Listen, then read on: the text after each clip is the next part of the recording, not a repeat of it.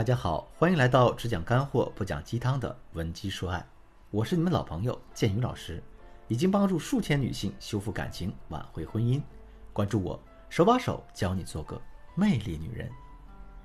平常找到建宇老师的姑娘们，除了因为闹分手或者是对方出轨的问题之外呢，最常见的另一个问题，就是自己的交际圈太小，而且啊，周围工作圈都是女生。认识优质男生的途径真的很少，该怎么办呢？如果这个问题你是和身边的朋友吐槽的话，他们可能会给你出主意，说那你可以上社交软件试一试啊，啊，比如某探、某陌，利用社交软件来扩大交际圈也不是不可以啊，只是这样的方式确实有点不太靠谱，所以很多一门心思在社交软件上寻觅意中人的姑娘，最后还是得来问我，建宇老师，为什么我遇到的那男人啊，都是想约炮的？想正经八百谈恋爱的男人怎么那么少呢？大家先别着急，我们今天的课程主要就是来帮你解决掉这个非常棘手的交际圈大小的问题，帮你找到适合的人，并且和他交往，你也能肯定实现交际圈的倍增。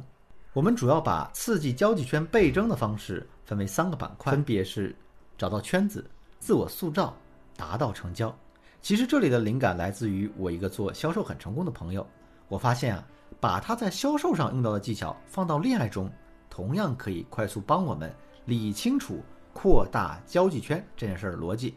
我们先来说第一个板块，找到圈子。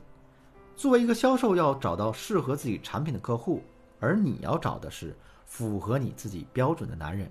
如果你要找的是一个认真交往的对象，那我肯定不推荐你从社交软件来下手。当然啊，我不是说上面的男人一定不靠谱。而是这里有一个概率问题，毕竟网络赋予了我们面具，很多人呢一旦有面具帮自己打掩护，就开始放低自己的道德底线，比如已婚的、有女朋友的、骗炮的、PUA 男等等等等，他们出现在社交软件上，大概率都是抱着一夜情的目的的。我们要在适当的场所做适当的事情，在酒吧、夜店里找真爱，在社交 APP 里找交往对象，不是完全不可以。只是概率太小了，你可能要花一百的时间才能筛选出来一的结果。既然如此的话，为什么我们不去选择一个相对来说靠谱一点、不用花费那么多筛选成本的地方呢？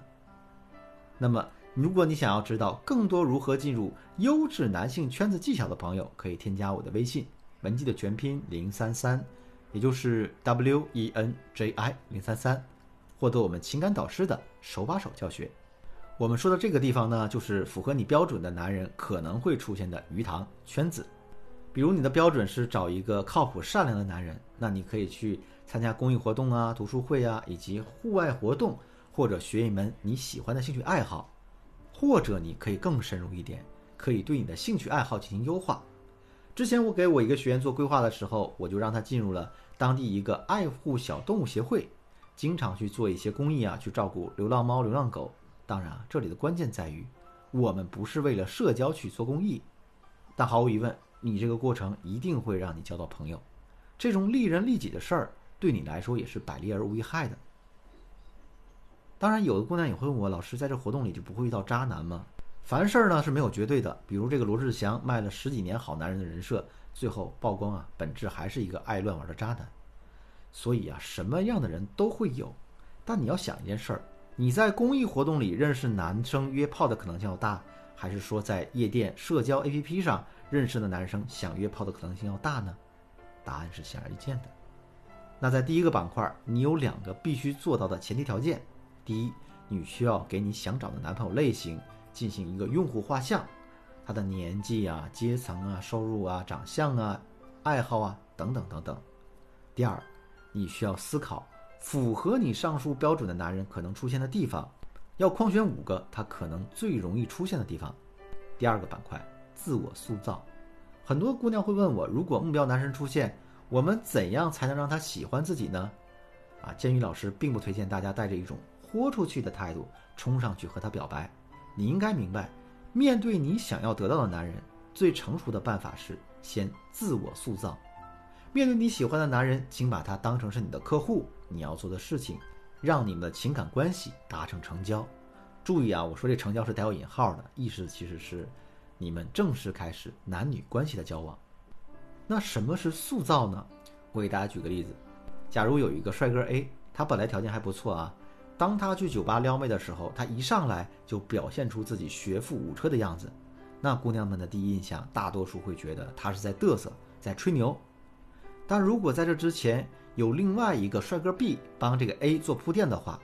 在 A 出现之前，他先对周围的姑娘说：“哎，一会儿我有个朋友 A 某要来，听说他特牛，才二十多岁就当了公司高层，家里还有矿，简直太优秀了。”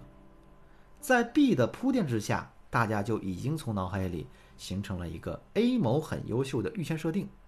此时此刻，就算这个 A 穿着很过时的衣服出现在姑娘们面前，在场的人也绝对没有人敢看低他。那 B 在这个过程中起的作用就是塑造 A，你的形象也可以这样树立起来。所以呢，在你的目标对象出现之前，我们一定不能放弃属于我们自己形象的塑造。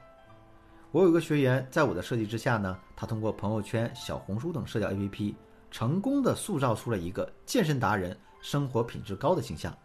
他个人原来本身就是一个三线城市的小公务员，资源很匮乏，现在呢。则拥有一大票优秀的追求者。目前他的苦恼是哪个追求者都很好，到底该选哪个？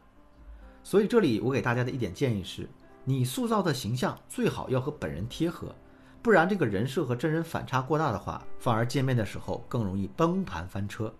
而且对于你来说，你演一个和你自己本人出入很大的角色也是非常累的，长此以往对精神也有压力。今天讲这两个板块的内容，你理解透彻了吗？至于第三点，最终达成男女关系，由于时间的关系呢，我就不赘述了。你可以添加我的微信文姬的全拼零三三，也就是 W E N J I 零三三，获取完整的内容。